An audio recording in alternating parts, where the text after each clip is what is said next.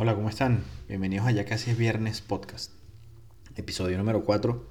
Mi nombre es Carlos Montoya y como siempre, gracias por estar aquí hoy. Hoy quiero hablar sobre finanzas. Eh, primero voy a hablar sobre dinero porque, coño, a quien no le gusta el dinero. A todos nos gusta el dinero, no necesariamente coleccionarlo, sino nos gustan las cosas que podemos comprar con eso. Al final de cuentas, el dinero es para gastarlo en cuestiones que son tanto necesarias como que nos hacen felices comprar comida, comida sabrosa, eh, cuidar nuestra salud, remediar nuestra salud cuando se daña, ir a visitar a mi familia del otro lado del mundo, eh, comprarme algún día una casa frente a la playa, tomarme unas piñas coladas frente al mar en cualquier playa del mundo, o comprar una entrada para un concierto de Bad Bunny. Eso puede ser, son ejemplos de cosas que hay gente que las hace feliz y para eso necesitan dinero. De hecho, hay una frase que a mí me gusta muchísimo y que se me quedó marcada desde la primera vez que la escuché, que decía que si el dinero que estás gastando no te hace feliz, entonces lo estás gastando mal. Eso es así. Pero a pesar de que a todos nos gusta el dinero de una forma u otra, no a todo el mundo le gustan las finanzas. De hecho, tienen como esa etiqueta o existe como esa idea o esa noción de que son aburridas y complejas. Y para tratar de suavizar un poco la materia, para derrumbar un poco ese mito, quise hablar sobre finanzas personales. Que bueno, aunque sea un término todo rimbombante, realmente nosotros tenemos planificación financiera todos los días porque tenemos que saber cuánto pagamos por X o por Y, por la empanada que nos vamos a comer en la esquina, por el café que nos vamos a tomar. Eh, y definitivamente desde cosas que pueden parecer tan, tan superficiales como el número de plataformas de streaming que debería pagar al mes porque 10 dólares parece poco hasta que tienes que pagar de Netflix, de HBO, de Disney Plus, de Paramount, etcétera, etcétera, etcétera. A entender, por ejemplo, si será que hace sentido comprarme otro celular para tener uno de reserva porque vi uno en oferta. Si vale la pena o no entrar en la movida de las criptomonedas porque ahora todo el mundo habla de eso y uno no quiere quedarse por fuera. Eh, hasta de qué manera me puedo planificar para comprar un inmueble a futuro, una casa, un apartamento, un terreno, una finca, no sé, lo que sea. Y en ese sentido, eh, creo que podemos conversar sobre algunas ideas, algunos conceptos, algunos tips que pueden ayudar a planificarnos mejor financieramente en el corto, mediano y largo plazo. Así que quédense que vamos a estar hablando sobre eso, inteligencia financiera, ánimo que ya casi es viernes.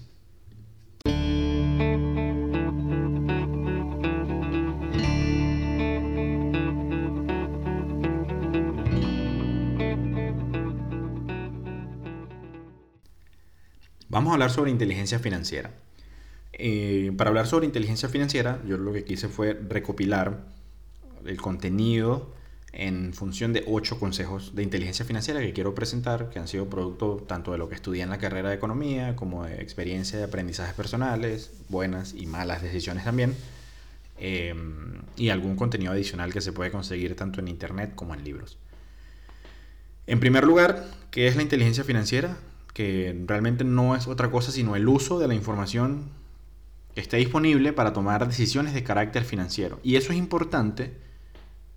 Primero, esas decisiones pueden ser a título personal, que es, por ejemplo, lo que vamos a estar hablando en el episodio de hoy, como también pueden ser para empresas, para organizaciones, núcleos familiares, etc. Y eso es importante porque los imprevistos suceden, porque hay circunstancias que están completamente fuera de nuestro control que pueden afectar nuestra planificación financiera, sea buena, sea mala, sea mediocre o sea inexistente. No sé, un par de ejemplos. La inflación. La inflación es algo que puede tirar por la borda por completo la planificación financiera, porque yo estoy ahorrando para comprarme, no sé, un celular que me cuesta 500 eh, dólares, asumiendo que en este caso, eh, hablemos de bolívares, para hacer el ejemplo, ilustrar mejor el ejemplo. Me voy a comprar un teléfono que cueste 500 bolívares y en el momento en el que ahorro esos 500 bolívares y me planifique financieramente, pues ese teléfono ya no cuesta 500, sino que cuesta 1000. Em, y en ese sentido, esos imprevistos pueden suceder y es necesario saber cómo trabajarlos. Crisis económicas, por ejemplo, cuando estalló el tema del COVID, mucha gente se quedó sin trabajo eh, o empieza a haber señales de crisis que definitivamente tenemos nosotros que saber interpretar esa información para tomar decisiones financieras de la forma más correcta posible. Me quedé sin trabajo, o tuve una situación de salud, etcétera, etcétera, etcétera. También creo que hablar de inteligencia financiera hoy es relevante porque hay muchísimo contenido en Internet eh, sobre inversiones. Hoy en día muchísima gente habla, por ejemplo, de invertir en criptomonedas, el comportamiento de la bolsa, ejemplo, toda esta situación y de repente lo que puede ser un crash de mercados a raíz de esta tensión que está existiendo hoy en Europa entre Rusia y Ucrania. Al final, toda esa información nos tiene que servir a nosotros para tomar decisiones de la mejor forma posible. Difícilmente será información perfecta y completa, pero quien está mejor informado toma mejores decisiones y el objetivo de uno tiene que ser informarse siempre sobre las cosas que nos interesan lo más posible. dicho eso, además yo quiero destacar que eh, estos consejos, la idea es utilizarlos para proyectarnos y para planificarnos mejor a futuro, no para sentirnos eh, culpables sobre las decisiones de carácter financiero que hemos podido tomar en el pasado. Al final uno toma decisiones de la mejor forma posible con la información que dispone en ese momento. Si es cierto que hoy en día, em, gracias al Internet y a la tecnología de la información, nosotros podemos acceder a información de forma inmediata, virtualmente inmediata, desde la palma de nuestra mano, pero a veces uno no sabe qué información necesita para tomar determinadas decisiones. Y en ese sentido lo que yo quisiera fomentar es esa actitud de, coño, de aquí para adelante voy a construir una planificación financiera, voy a ser financieramente más inteligente y no necesariamente para sentirme culpable por lo que haya podido hacer o dejado de hacer en el pasado. Entonces, dicho eso, hablemos de los ocho consejos de inteligencia financiera. Consejo número uno, y tal vez es el más inmediato. Ten, hay que tener un fondo de emergencia. Un fondo de emergencia que, como su nombre lo sugiere, es básicamente una cantidad de dinero reservada para emergencias. No es para gastos, no es para cumplir un sueño, es para emergencias. Ese fondo de emergencia tiene ciertas particularidades que tiene que cumplir. En primer lugar, es un fondo de emergencia que tiene que ser líquido. Líquido quiere decir que se puede gastar de forma inmediata. No necesariamente en efectivo, o sea, no, se trata de tener el dinero debajo del colchón, pero eh, tiene que estar disponible, por ejemplo, en una tarjeta de débito para yo hacer una compra, para hacer un pago producto de una emergencia. Lo recomendado es que ese fondo de emergencia cubra seis meses de gastos, no de ingresos. Entonces, una primera tarea puede ser el día de hoy, si usted no lo ha hecho, hace, una hace un presupuesto de gastos mensuales. Voy a colocar un ejemplo. Yo eh, pago alquiler, entonces tengo que sumar cuánto pago de alquiler. Cuánto pago de condominio o administración, servicios básicos, electricidad, eh, agua, gas, internet, eh, telefonía, cuánto me gasto en comida o por lo menos lo básico de alimentación. Pues, pues, coño, en una emergencia, si yo me quedo sin trabajo no voy a ir a comer a la calle, ta, ta, ta. Ese tipo de cosas. Y ese dinero tiene que estar nuevamente líquido, no lo puedo tocar. Y si lo toco, lo tengo que reponer tan rápido como sea posible. Porque ese dinero es para, como, como, como eh, dice aquel viejo eslogan de la empresa de seguros, que es mejor tenerlo y no necesitarlo que necesitarlo y no tenerlo a la mano. Si tú vives en un país con una moneda inestable, que se deprecia rápidamente, lo mejor es que ese fondo de emergencia se guarde en moneda dura, en dólares, en euros, en libras, pero también tiene que ser un líquido. Es decir, no vale mucho la pena comprar yo libras esterlinas si vivo en Venezuela cuando prácticamente nadie me las va a cambiar. Eh, o si eso sucede va a ser a una tasa en la que voy a depreciar muchísimo el fondo de emergencia. ¿Ese fondo de emergencia puede sufrir los embates de la inflación? Sí. Ejemplo, yo puedo tener un fondo de emergencia en dólares y aún así los dólares tienen... El dólar sufre inflación. El año pasado en Estados Unidos hubo 8% de inflación. Quiere decir que los dólares del 2022 compran 8% menos de cosas que los dólares del 2021. Entonces, en ese sentido, si yo hoy no tengo un fondo de emergencia, lo fundamental es primero hacer un presupuesto de gastos, es decir, cuánto gasto yo al mes, digamos 400 dólares, y en función de mis ingresos, comenzar a construir ese fondo de emergencia para seis meses. Que si yo me quedo sin trabajo, que si ocurre nuevamente una catástrofe o algo por el estilo, yo tenga cómo subsistir durante los próximos seis meses, lo que sea que eso incluya. Ah, mira, yo tengo un hijo y tengo que incluir pañales y la leche del bebé. Tengo que incluir estos gastos médicos que, en los que apoyo a mi familia, etcétera, etcétera, etcétera. Entonces, eso. Consejo número dos, ahorrar. Eh, parece un cliché y un consejo medio obvio, pero es fundamental. Es tanto a nivel personal como a nivel macroeconómico, es la única forma en que uno se puede eh, enriquecer y cumplir determinados objetivos eh, financieros. Pero el ahorro puede ser líquido o puede ser en inversiones de bajo riesgo. ejemplo, yo puedo ahorrar en líquido cuando destino una parte eh, de mis ingresos al mes que me queda, un excedente, cualquiera que sea, nada, 50 dólares que me quedan al mes y lo guardo. Yo guardo ese dinero porque estoy, digamos, ahorrando para comprarme un teléfono nuevo, o estoy ahorrando para comprarme un PlayStation, o para viajar, o lo que sea. O en inversiones de bajo riesgo, que es decir, que son inversiones que también eh, eh, me permiten a mí construir un ahorro en función de eso. No sé, de repente a un nivel más amplio pueden ser bonos, pero puede ser también comprar moneda extranjera. Yo compro dólares para ahorrar, porque digamos que yo vivo en México y gano en pesos mexicanos, entonces a pesar de que el, peso mexicano no es una moneda que se ha depreciado agresivamente durante los últimos años, igual para mí eh, yo voy a ahorrar en dólares, que es algo que puedo ir y cambiar sin ningún tipo de problema cuando voy a, cumplir el objetivo financiero que tenga en mente. Para ahorrar, sí creo que es importante empezar a considerar la inflación, porque ya no es un fondo de emergencia. Eh, es decir, que uno puede, por ejemplo, eh, comprar activos, pero esos activos es necesario tener en cuenta la depreciación que pueden sufrir. ¿A qué me refiero con esto? Si yo tengo un excedente en dinero y ese dinero, ese dinero lo quiero gastar en comprar cosas, tengo que ver cómo se deprecian o aprecian el valor de esas cosas a lo largo del tiempo. No es lo mismo ahorrar comprando apartamentos o bienes inmuebles que tradicionalmente, no siempre, aprecian su valor, a que su, su precio va aumentando a lo largo del tiempo, que ahorrar en ropa, tal vez, que se deprecia un poco, o en vehículos que deprecian su, su, valor a lo largo del tiempo por la forma en cómo se comportan esos mercados. Pero ahorrar, coño, es importantísimo. Eh, eh, sé que puede, puede sonar como un cliché, pero realmente eh, ahorrar es, un, es, un, es una de las formas más seguras, tranquilas de planificarse financieramente. Sin embargo, pasamos al consejo número 3, que es armar un presupuesto en la medida de lo posible. Eh, esos presupuestos, a pesar de que ya incluimos en el consejo número uno sobre el fondo de emergencia el presupuesto de gastos, uno tiene que hacer, como dice aquel viejo dicho en Venezuela, que es que uno se arropa hasta donde da la cobija. Uno tiene que saber cuál es el nivel de ingresos para entender cómo adecuar el nivel de gastos a ello. por supuesto que existen necesidades básicas que uno de todas, todas tiene que cumplir, pero definitivamente también es necesario presupuestarse para saber hasta dónde puede gastar para no caer en el error de sobreendeudarse eh, para consumir, ni siquiera para, para, invertir. Uno se gasta lo que gana. Si, y eso, eso es muy común. A veces uno eh, conversa al respecto y tú dices, coño, yo recuerdo que, no sé, el dinero me alcanzaba más cuando yo ganaba mucho menos dinero, cuando tenía mi primer trabajo o no sé qué, no sé qué, y hay que entender pues, que a eso se refiere también el presupuesto de gastos que uno tiene. Por ejemplo, yo cuando empecé a trabajar, seguramente me quedaba más dinero a final de mes porque no pagaba alquiler, vivía con mis padres, a diferencia de hoy.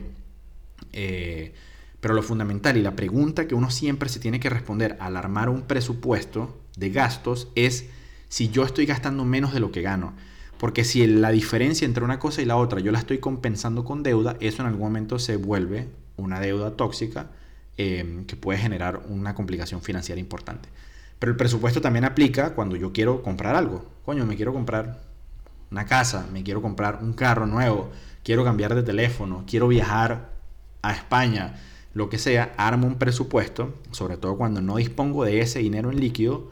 Y cuando sí lo hago, lo importante es entender que ese gasto no me vaya a descuadrar el presupuesto de gastos e ingresos que tengo planificado para el mes. Hay muchísimas aplicaciones hoy en día disponibles en, para teléfonos, en computador que, pueden hacer esa tarea por uno. Donde uno lo que tiene que hacer es ingresar y, ah, mira, este mes gasté tanto, aquí va lo del alquiler, aquí va lo de la luz, etcétera, etcétera, etcétera. Y mi nivel de ingreso es esto. Este es mi salario que se paga el 15 y el último de cada mes. Y en esa función armar un presupuesto para entender cuál es el, el gap que existe entre una cosa y la otra o si estoy gastando de más. Y necesito adecuar mi nivel de gastos a la realidad de ingreso que tengo en ese momento. Y luego uno la busca aumentar, pues ahí sí mentalidad diamante. Consejo número 4. Hay que planificarse en función de saber para qué uno quiere gastar dinero o cuál es el objetivo en mente que, se tiene. Ese objetivo eh, puede ser lo que sea, es muy personal, por supuesto. Ah, puede ser viajar, puede ser comprar una casa. Que sobre el tema de los inmuebles hay que tener muchísimo cuidado porque un inmueble puede ser una inversión como puede no serlo. Eh, creo que eh, la mayoría, sobre todo la, de generaciones anteriores, ven o veían eh, la, capacidad de endeudarse para comprar una casa como un negocio súper seguro, porque la casa siempre aumentaba su valor. Y aunque eso en rasgos generales puede ser verídico, es necesario entender hasta qué punto. Coño, el nivel de ingreso que requería una persona para comprar una casa hace 40, 50 años definitivamente no es el mismo que hoy. ¿no? Nuestra generación se le hace prácticamente imposible acceder a bienes inmuebles eh, en condiciones regulares. Entonces, eso depende mucho de la capacidad de endeudamiento. Endeudarse para comprar un apartamento por ejemplo, en el que no vas a vivir y que además eh, al momento de rentarlo puede no necesariamente compensar por eso, sino que está generando un gasto adicional que está limitando otro tipo de inversiones, yo personalmente creo que no es una buena idea.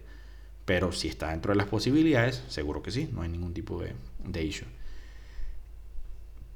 Tener en mente que para qué yo me estoy planificando financieramente me permite saber, uno, cuánto falta, y sobre todo si yo tengo que cambiar algo para lograr eso. Ejemplo, de repente mi objetivo financiero es eh, comprarme una casa frente a la playa, increíble que cuesta, no sé, 400 mil dólares. Mi nivel de ingreso actual no me permite hacer eso, mm, de contado ni de crédito. Entonces, en ese sentido, yo tengo que empezar a planificarme para saber dónde puedo compensar el nivel de ingresos que me está faltando para ello.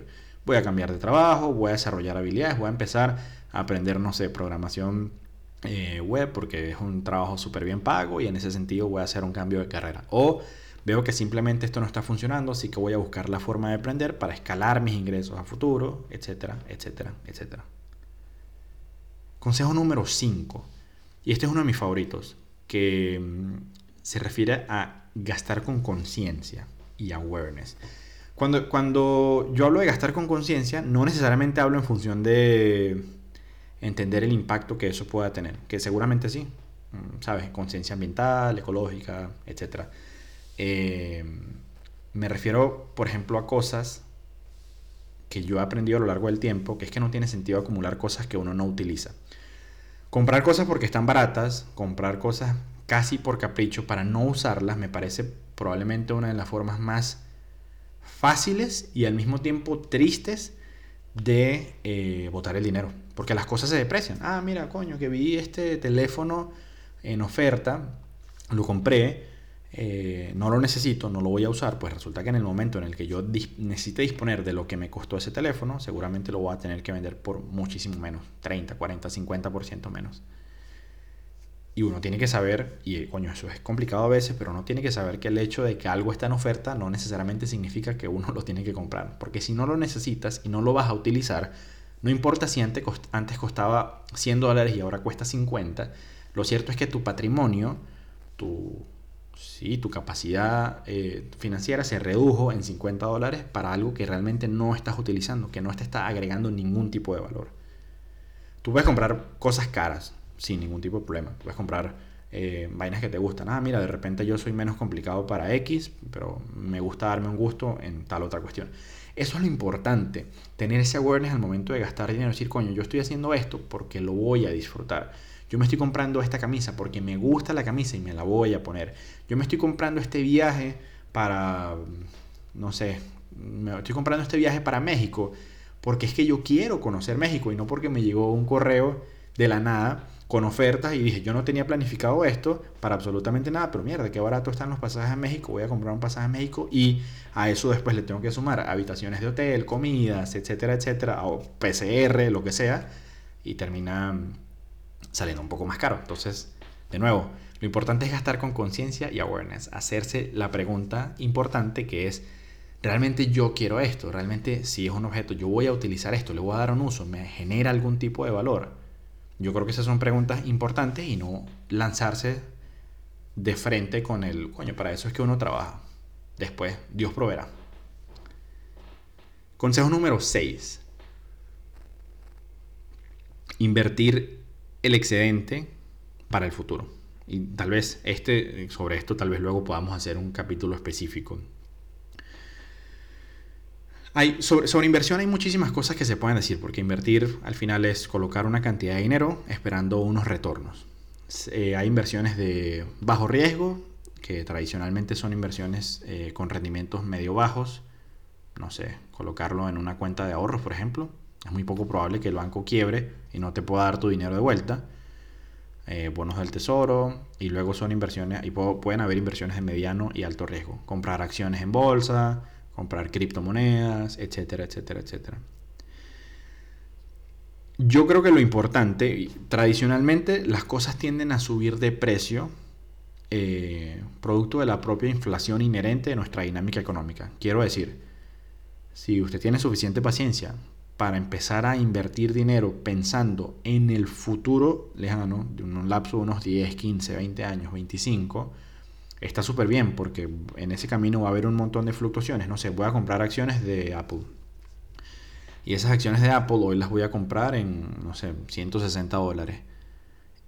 Em, para yo, si estoy haciendo una inversión a largo plazo, que sería lo ideal, muy difícilmente esas acciones al cabo de 10, 15, 20 años, salvo que Apple desaparezca como empresa, van a estar en el mismo precio. Posiblemente van a estar por encima de, por encima de eso, pero en el camino van a sufrir muchísimas fluctuaciones. Que es distinto de hacer trading, que es la gente que se dedica a ello y que trata de tomarle el tiempo al mercado. Básicamente comprar barato y vender caro. Pero cuando uno lo hace como inversión, sobre todo si uno no se dedica de lleno a eso, coño, lo mejor es perderle un poco el cariño y la vista a ese dinero y pensar en función de que uno está construyendo algo a un plazo un poco más amplio. De estrategias de inversión van a variar muchísimo y van a conseguir muchísimo contenido en internet. Yo creo que en general lo primero es uno conocerse a sí mismo y saber qué tan ávido de riesgo es o no. Eh, porque bueno, en ocasiones habrá rendimientos mayores o menores, pero siempre o casi siempre en el largo plazo uno se cubre de las fluctuaciones típicas que puedan ocurrir en el camino. Hoy compré acciones a 160, al cabo de dos meses cayeron a 130, pero de repente en 10 años esas acciones cuestan 300, 320 dólares. Yo deduzco de, estoy tal vez inventando números, deduzco de eso la inflación y termino con un rendimiento adicional. Pero si yo reviso esa vaina todos los días y trato de tomarle el tiempo al mercado, que es vender en su pico más alto de precio y comprar en su pico más bajo, eh, va a ser bastante difícil, sobre todo si uno no se dedica de lleno a eso. Si uno tiene trabajo un trabajo aparte eh, y simplemente lo hace como una estrategia de inversión adicional. ¿Ok? Eh, yo creo que en general esa estrategia de inversión a largo plazo aplica muchísimo para productos que están establecidos que difícilmente van a desaparecer, como acciones en bolsa, bonos eh, o instrumentos financieros de esa naturaleza. Con las criptomonedas pasa algo y es que hay muchísimos productos y subproductos que no necesariamente han probado su continuidad en el tiempo. Tal vez con, con, excepción del Bitcoin. Y bueno, nuevamente la prueba es que de repente en el 2014 un Bitcoin costaba, no sé, ¿cuánto costaba un Bitcoin? una fracción, una minúscula fracción de lo que cuesta hoy. Y en ese interín ha ido fluctuando agresivamente. Creo que la última, o sea, la última caída importante ocurrió entre diciembre y enero. Eh, pero no ha regresado a los valores que tenía tradicionalmente en el 2014. Y a eso se refiere la inversión a largo plazo. La persona que de repente compró Bitcoin en el 2014 como una inversión a largo plazo, pues hoy en día ha multiplicado muchísimo el dinero. Ojo porque además esos márgenes pueden irse reduciendo a lo largo del tiempo por la naturaleza de ese producto y otros productos de inversión. Pero bueno, eso, eso es una cuestión aparte. Eh, en general, el tema es que el, Bitcoin parece ya haber probado su continuidad en el tiempo. Otros productos nuevos que salen, eh, como otras criptomonedas, otra, eh, bueno, luego podemos hablar de esa cuestión, de los stablecoins y de los NFTs, pero en general la pregunta fundamental es, creo, ¿esto tiene proyección a largo plazo? Nunca es una garantía de nada, de repente el mundo se acaba, de repente quiebran las bolsas todo el mundo o es el colapso del capitalismo y las bolsas eh, van a desaparecer y ese dinero se perdió. Bueno, eso siempre es una posibilidad, poco probable considerando mm, los últimos que 100, 150 años de historia, pero eso es materia eh, de otro asunto. Para invertir, lo fundamental también es entender que uno tiene que diversificar, eh, que diversificar es, creo que se resume en, aquel, en aquella frase cliché de no poner los huevos en la misma canasta. Sobre todo para inversiones personales, porque de repente compré una acción en Apple, compré una acción en Google, compré una acción en Facebook, compré una acción en Uber, compré una acción en, no sé, American Airlines, y en función de eso puedo ver eh, cuáles son los rendimientos que, que, han dado mejor. Mm, esto para nada es una estrategia de inversión ni nada por el estilo, solo son ejemplos. Pero yo sí creo que personalmente uno tiene que... A mí me gusta mucho el tema del, del, del investment ético y que realmente uno pueda hacer eso en función de productos o servicios que uno entiende y dos apoya eh, por diferentes motivos. Creo que eso sería lo único que yo pudiese dar como consejo al respecto. Eh, al final esa riqueza que uno está invirtiendo para, cosechar a futuro es porque hay cosas que uno simplemente no puede comprar a contado o ahorrando. Ejemplo, coño, una casa. en la mayoría de los países de América Latina, un apartamento normal te puede costar 80, 90, 100 mil dólares. ¿Cuántas personas tienen acceso a ingresos que te permitan ahorrar, no sé, un año, dos años, 80, 90, 100 mil dólares sin que ese precio se modifique? Y para eso, de repente para comprar una casa en el retiro, porque yo ah, cuando esté viejo quiero tener una casa frente a la playa, para eso es que uno invierte. Sin embargo, hablando de inversiones, es importante hablar de deuda también, porque yo creo que en general la deuda está un poco satanizada, y ojo, con justa razón, pero también uno se puede endeudar inteligentemente. Ese es el consejo número 7. La regla general es que uno no se debe endeudar para consumo. Es decir, cosas como pagar el mercado con la tarjeta de crédito o el tipo de cosas que podría sin ningún problema pagar eh, de contado de forma líquida sin tener que sumarle intereses, eh, sería lo mejor.